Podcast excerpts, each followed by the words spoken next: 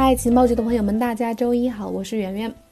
我们可以看到这两天呢，不管是市场反应，还是这个呃媒体消息上，可以看到整个市场还是笼罩在沉浸在这个呃负面的这个下跌的情绪当中啊。上周的这个。呃，市场的巨震呢，这个暴跌呢，确实给整个行业带来了一系列的连锁反应，以及也引起了相关的很多的讨论。我们今天节目呢，就来讲一下这两天发生的一些最新的消息。第一条呢，就是这个以太坊上周的暴跌，引发了那个 MakerDAO 的首次债务拍卖。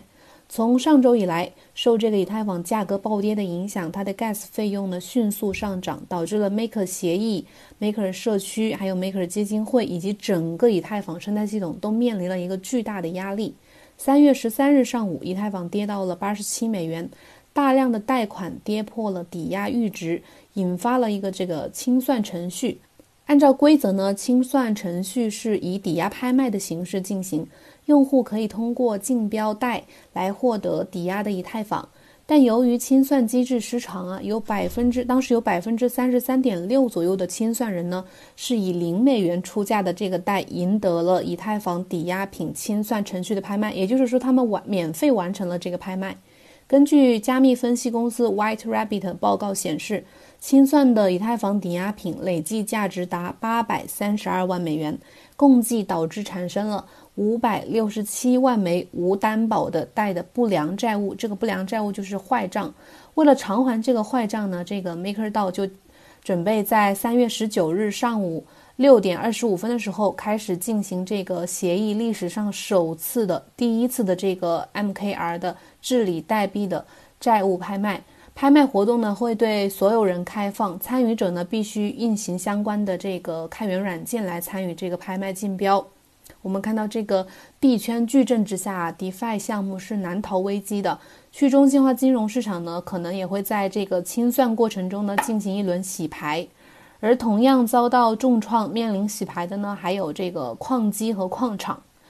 随着比特币本月这个价格一度下破四千美元左右的这个时候啊，矿工的平均现金流呢将会转为负值。根据一本区块链报道，鱼池的数据显示，截至到三月十三日的十一点，以电价零点三六块每度计算，大部分的主流矿机将临近关机价。根据统计呢，随着比特币的两次最近的两次暴跌，已经有三十八款矿机跌穿了关关机价。不过呢，这个 F2 Pool 的这个鱼池数据显示，截至到三月十四日，比特币全网算力从一百一十三 EH 每秒下降到了一百零八 EH 每秒。这样看来是波动并不明显的，因为最先关机的呢是这些呃蚂蚁 S9 之类的老矿机，算力在全网中的占比呢会比较低。其次呢，这个矿场主他的。呃，风险承承担能力一般比这个矿工要更强，他不在乎，可能不在乎一时的这个币价的涨跌。很多矿场呢会把矿机的收币地址呢换成自己矿场的，然后继续挖矿。但是呢，即便全网算力没有出现剧烈波动，但是在暴跌之下呢，矿圈依然是暗流涌动，一轮新的洗牌是无法避免的。矿业呢，作为整个这个行业的上游，如果陷入困境的话，那么一系列的连锁反应肯定是会发生的。下一条呢，我们来看一下这个，呃，Libra 这个项目啊，上周我们有介绍说，他们要调整自己的数字货币计划，因为什么呢？这个根据外媒最新的报道，三月十一日的时候，天秤币协会的呃诸多会员啊，开始宣布要支持另外一个全球性的加密货币，叫 Celo。这个加密货币的这个数字货币的名字是叫 Celo Dollar，也就是它背后的联盟称之为繁荣联盟。这个繁荣联盟呢，在上周三的时候宣布拥有了五十个创始成员，其中呢就包括很多这个天秤币的创始会员企业，包括这个 Coinbase Ventures，还有这个梅西百货啊，还有一个知名的硅谷的知名风投公司。根据繁荣联盟的这个领导人金波介绍呢，这个 Celo 的这个价值呢将会与美元货币挂钩，并由其他的加密货币资产作为这个币值的储储备基础。这种新的加密货币呢，旨在提供人道主义援助，促进这个全球的跨境支付，并提供小额贷款。新货币计划呢将会在四月的时候在美国开始发行，但是这个联盟呢未来发币的重点是在拉丁美洲以及这个非洲和东南亚。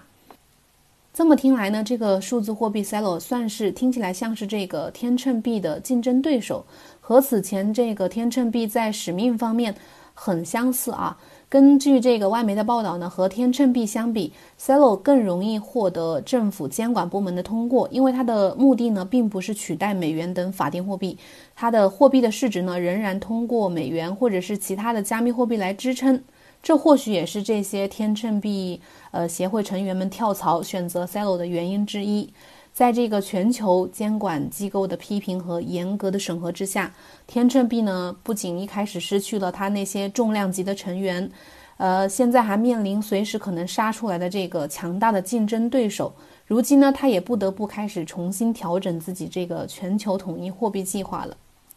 在下一条呢，我们来看看这个央行。银行前副行长对这个比特币发表的看法。三月十五日，中国银行前副行长王永利在新浪专栏刊文称，比特币尽管高度模仿黄金的机理，但是它根本不是真正的黄金，因为它只能是数字化的虚拟黄金或者是虚拟资产。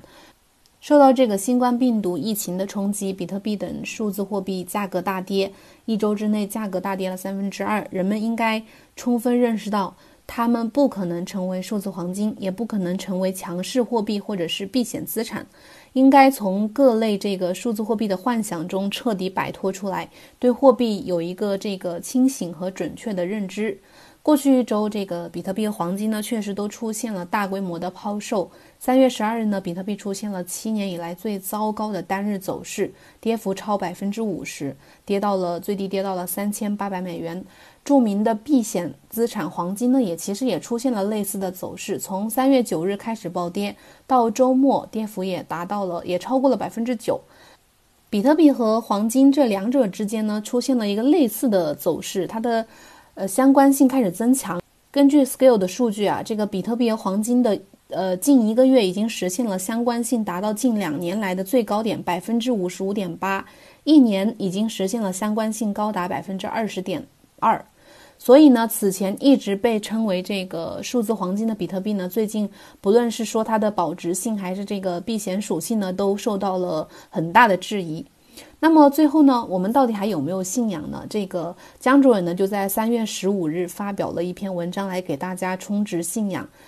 他在微博上发布了一篇文章，题目是“信用货币不可持续，加密牛市终将到来”。他阐述了自己为什么对区块链货币有信心。他说：“这个纯信用货币体系最后是不可持续的。去中心化的区块链货币呢，虽然不知道行不行，但是看起来是个可行的选择。”按照自由市场竞争规则，按照哈耶克的这个货币竞争论，应该有多种货币在市场上来竞争，优胜劣汰。比特币加入这个货币竞争呢，制约法定货币的无限增发。当法币持续蒸发的时候，比特币就会在竞争中获得越来越多的用户。最终呢，世界将重新恢复实物货币，也就是说区块链货币加上这个信用货币，也就是法定货币的这个混合货币体系。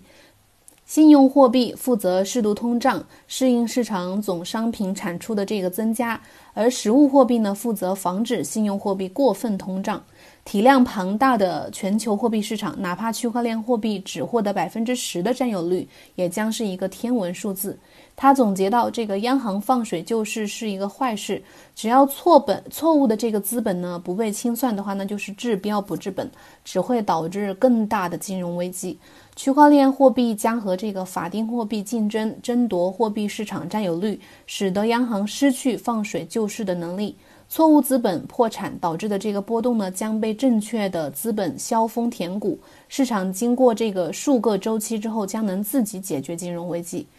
他在最后送了一句话给大家：在这个杠杆踩踏的市场出清之后呢，加密市场的牛市呢终将到来。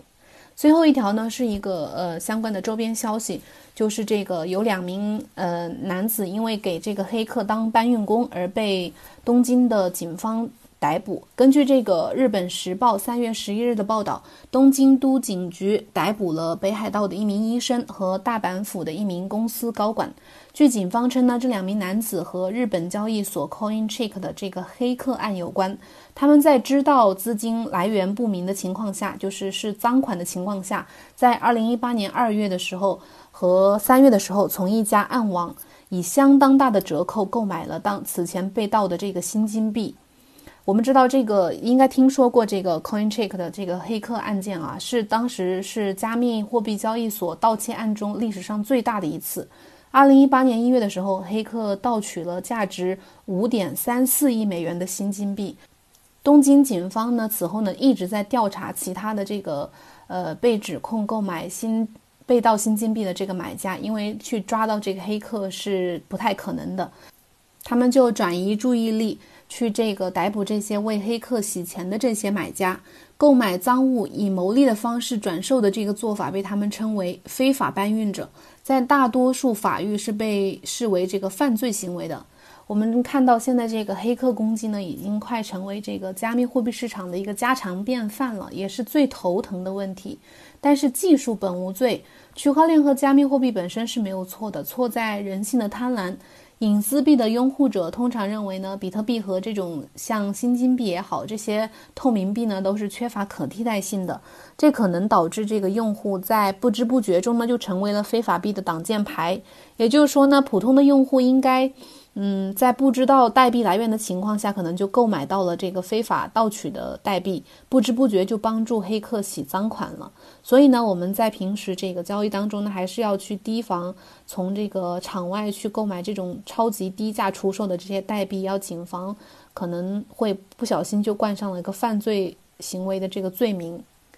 好了，以上就是我们今天的节目的所有内容。感谢大家的收听。如果有什么看法，有什么想法，包括你对这个比特币现在怎么看呢？它到底在你心里还是不是数字黄金呢？以及你对这个市场还有没有信心，有没有信仰呢？这些想法呢，都可以在我们的节目下面留言告诉我们。好了，今天节目就到这里了，我们明天再见。